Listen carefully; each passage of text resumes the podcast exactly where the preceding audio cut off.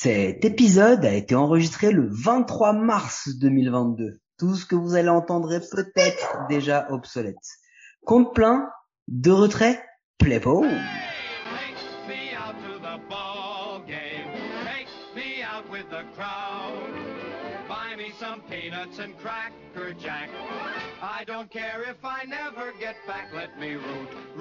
For home. 30 équipes, 2 blaireaux et 2 podcasts par jour. C'est l'épisode 20. C'est présenté par moi, Mike, et mon invité gratuit de prestige, Stéphane de Blue Jays France. Comment ça va, Stéphane? Eh ben ça va, merci de me recevoir. C'est normal. L'association des losers magnifiques vous accueille. Première équipe à rater la post-season. Deuxième et troisième au titre de MVP. Ici, on est riche, beau et bon, mais on ne gagne pas. Bienvenue chez les Toronto Blue Jays.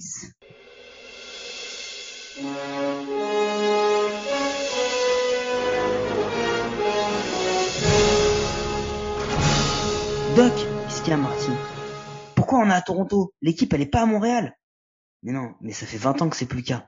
Eh oui, parce que l'équipe est à Toronto. Les Toronto Blue Jays, 91 victoires, 71 défaites. Énorme saison à 562, avec peut-être l'un des line-up les plus électrisants de la ligue. Deuxième en average, quatrième en MVP, premier en OPS, troisième en run, premier en home run. Starting pitcher, sixième en ERA, neuvième en whip, quatrième en BB par nine, septième en K par nine. Et les reliefs, c'était un petit peu plus compliqué au niveau des reliefs. Mais surtout, ils ont quand même un bilan euh, assez dingue, notamment sur septembre-octobre en 19-9. Ils finissent à un match de la wild card, malgré la quatrième place de la division.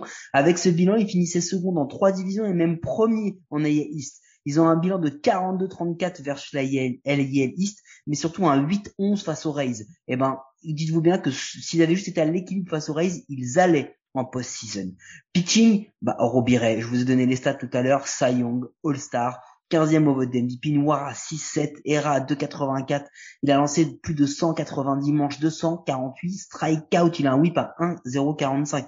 Mais c'est pas tout sur la rotation. Alec Manoa, 8e au vote de Rookie of the Year, une Era à 3,22, 20 game start. Strikeout 9, pardon, strikeout 9, c'est dur à dire ça. Euh, 10,2 euh, une ERA plus à 136 et puis après le Open on va en sortir un parce que franchement c'était pas ouf. Jordan Romano une ERA à 2,14 63 inning pitch une ERA plus à 205 12,1 de strikeout 9 globalement grosse grosse performance de, la de la rotation notamment emmenée par Robiret et un bullpen on va dire sur courant alternatif souvent. Au batting Marcus Semien troisième au vote de MVP All-Star, Gold Glove, Silver Slugger, une WAR à 7,3. Vous avez bien entendu, une WAR à 7,3. 45 home run, 102 RBI OPS à 873 et vous rajoutez à cela 15 stolen base. Mais c'était pas lui la vraie vraie star l'an dernier. La vraie star c'était Vladimir Guerrero Jr. Deuxième au vote de MVP, All-Star, Silver Slugger, 6,8 de WAR, 48 home run, 111 RBI OPS à 1,002, 123 runs. Sans l'OVNI Shoyotani, c'était certainement lui le MVP de la saison. Et puis Bobby Bichette, Bobby Bichette 12e au vote de MVP, All-Star, War à 5-9, 29 home run, euh, pièces à 828, 25 stolen base. C'était complètement ouf. Et en plus de ça, on y a cru, on y a cru jusqu'au bout parce que euh, à la trade deadline, les Blue Jays, ils sont arrivés lourds. Ils ont été récupérés Rosé Berrios chez les Twins. Ils ont été récupérés Joaquim Soria des D-backs. Ils ont récupéré Brad N des Nationals.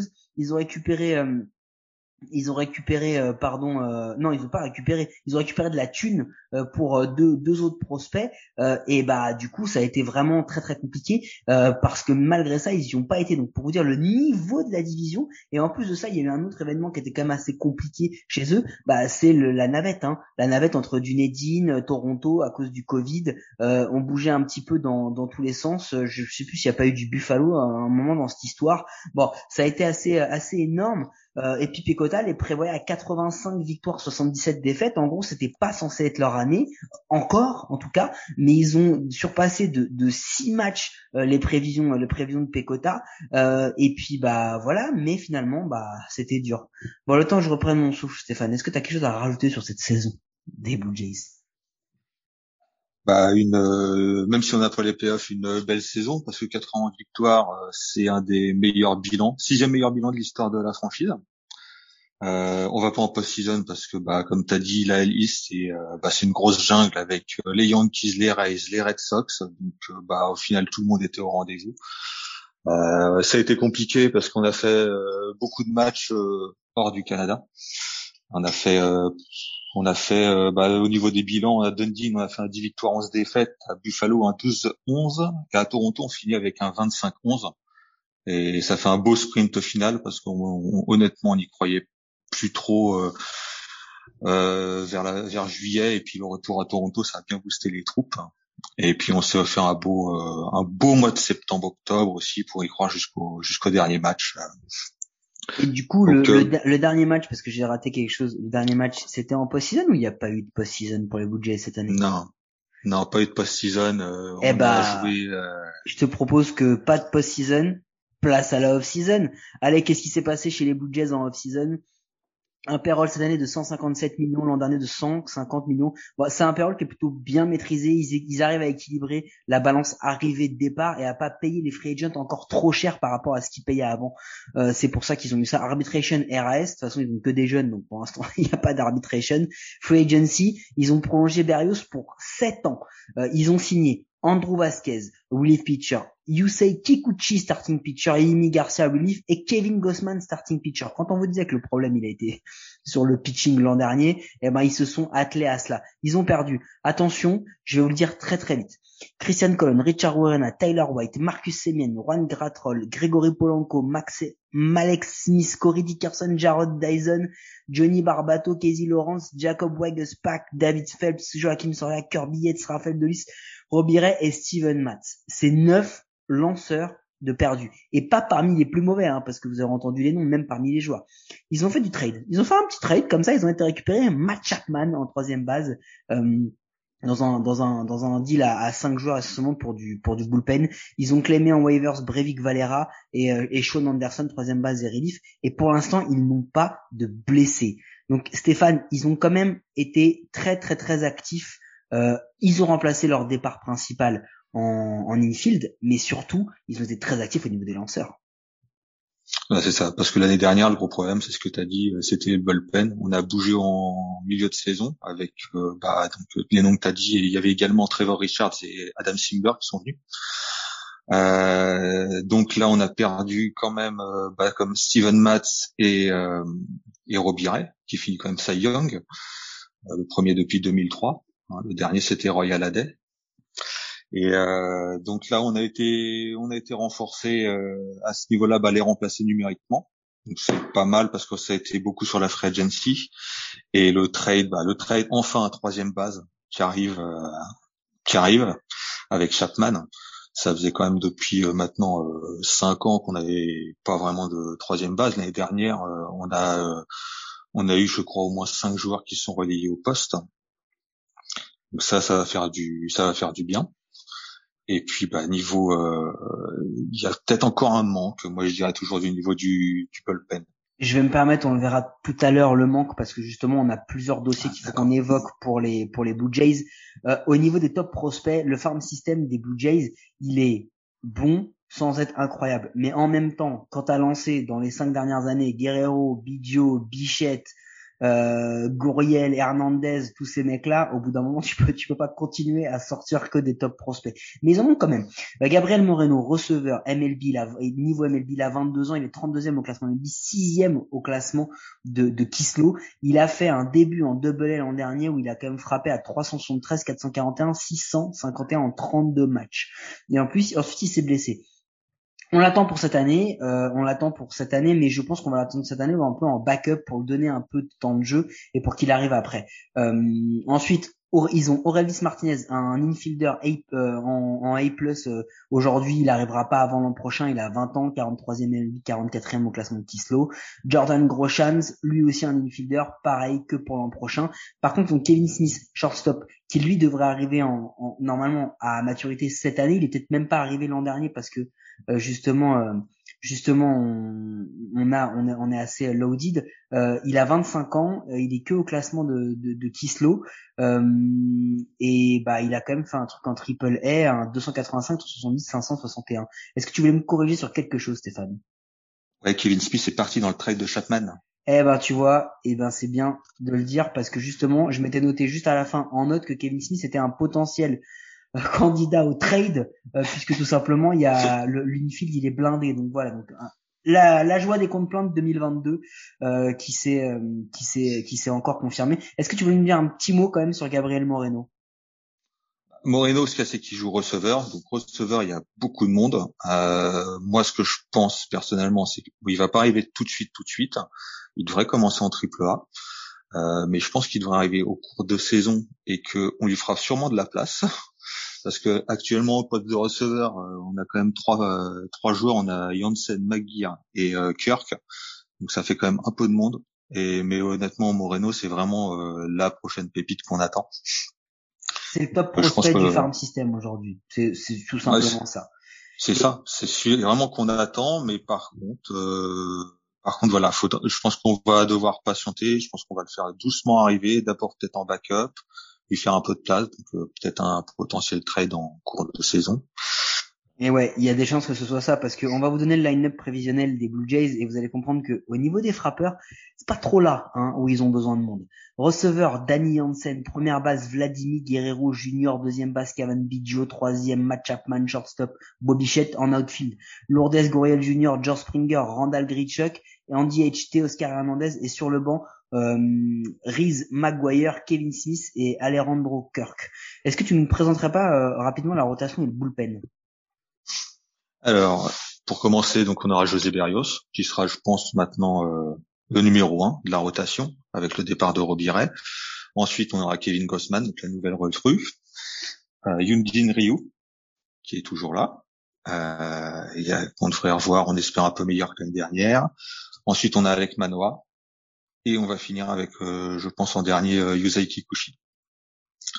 Pour le, le, cinquième de la rotation.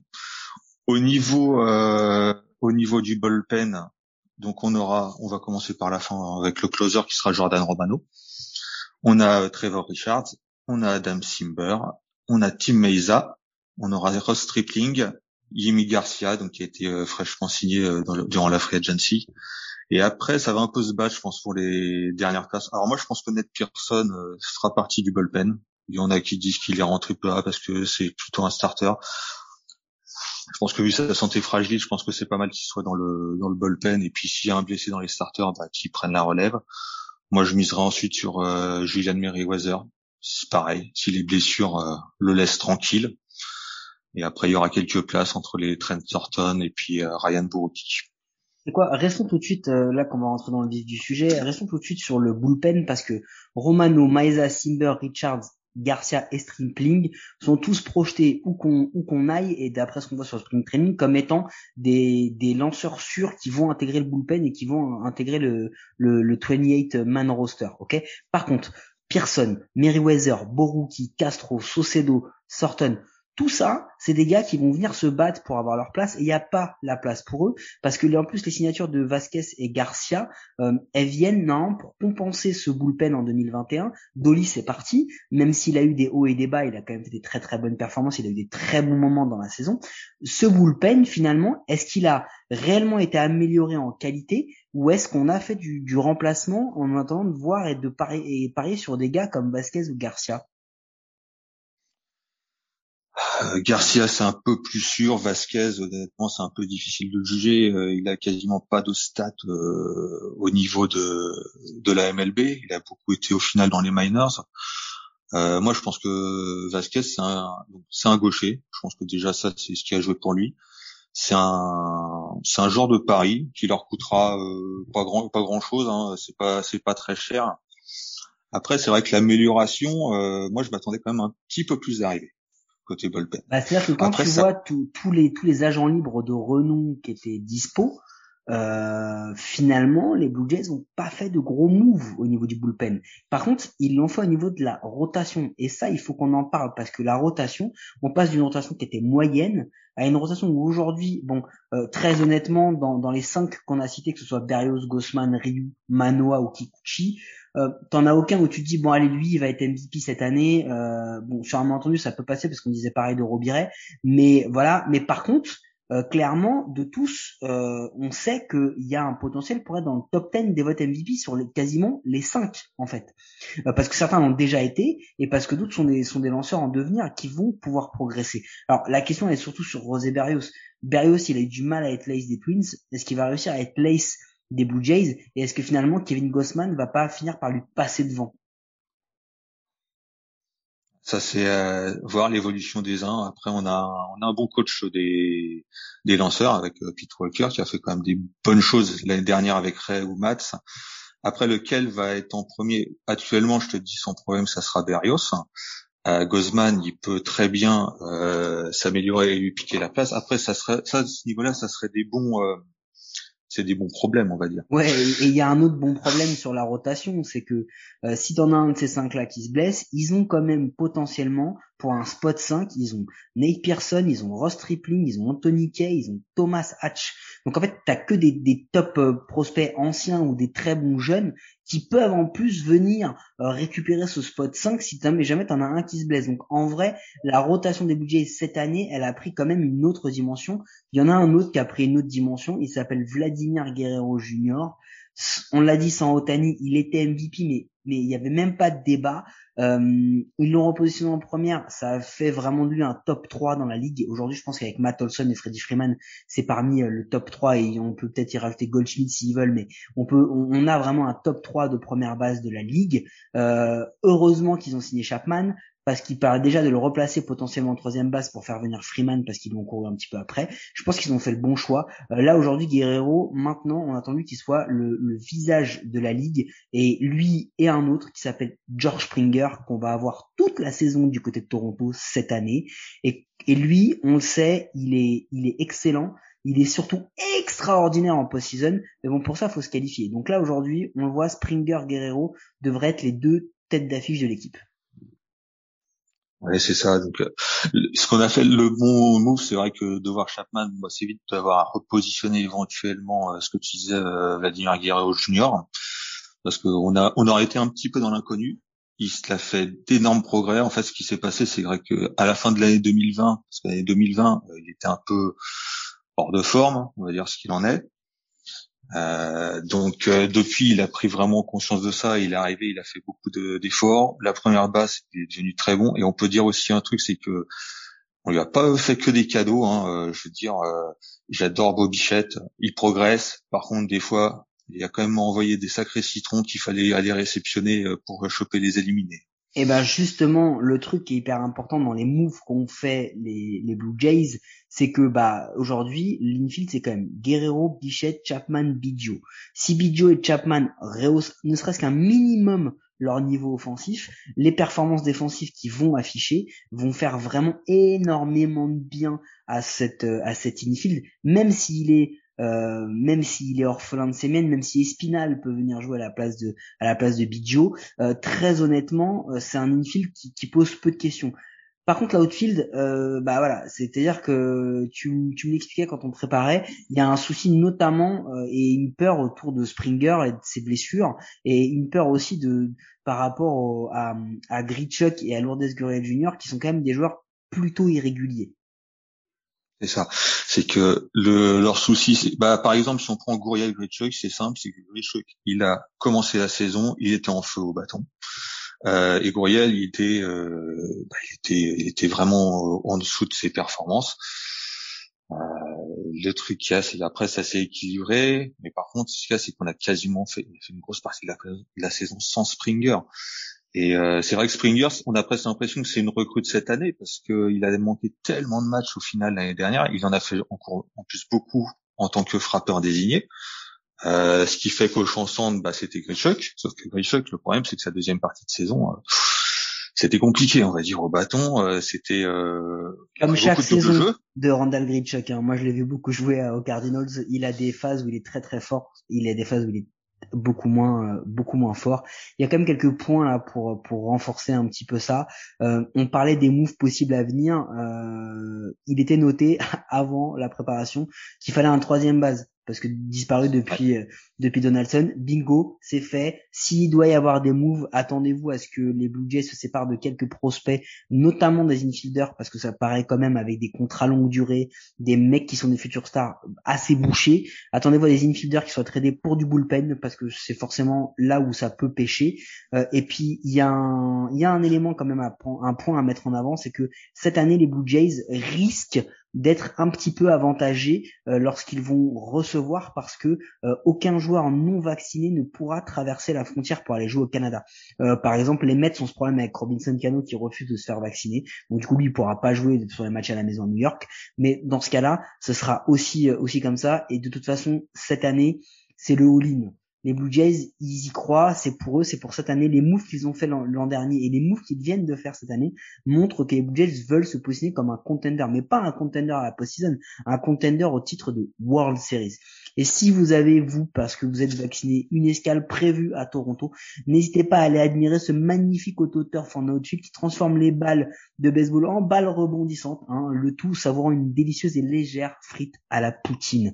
En parlant de all-in, est-ce que ce serait pas le moment des pronos de l'équipe avec nos partenaires de Paris tort le seul site de Paris sportif qui vous assure de perdre de l'oseille?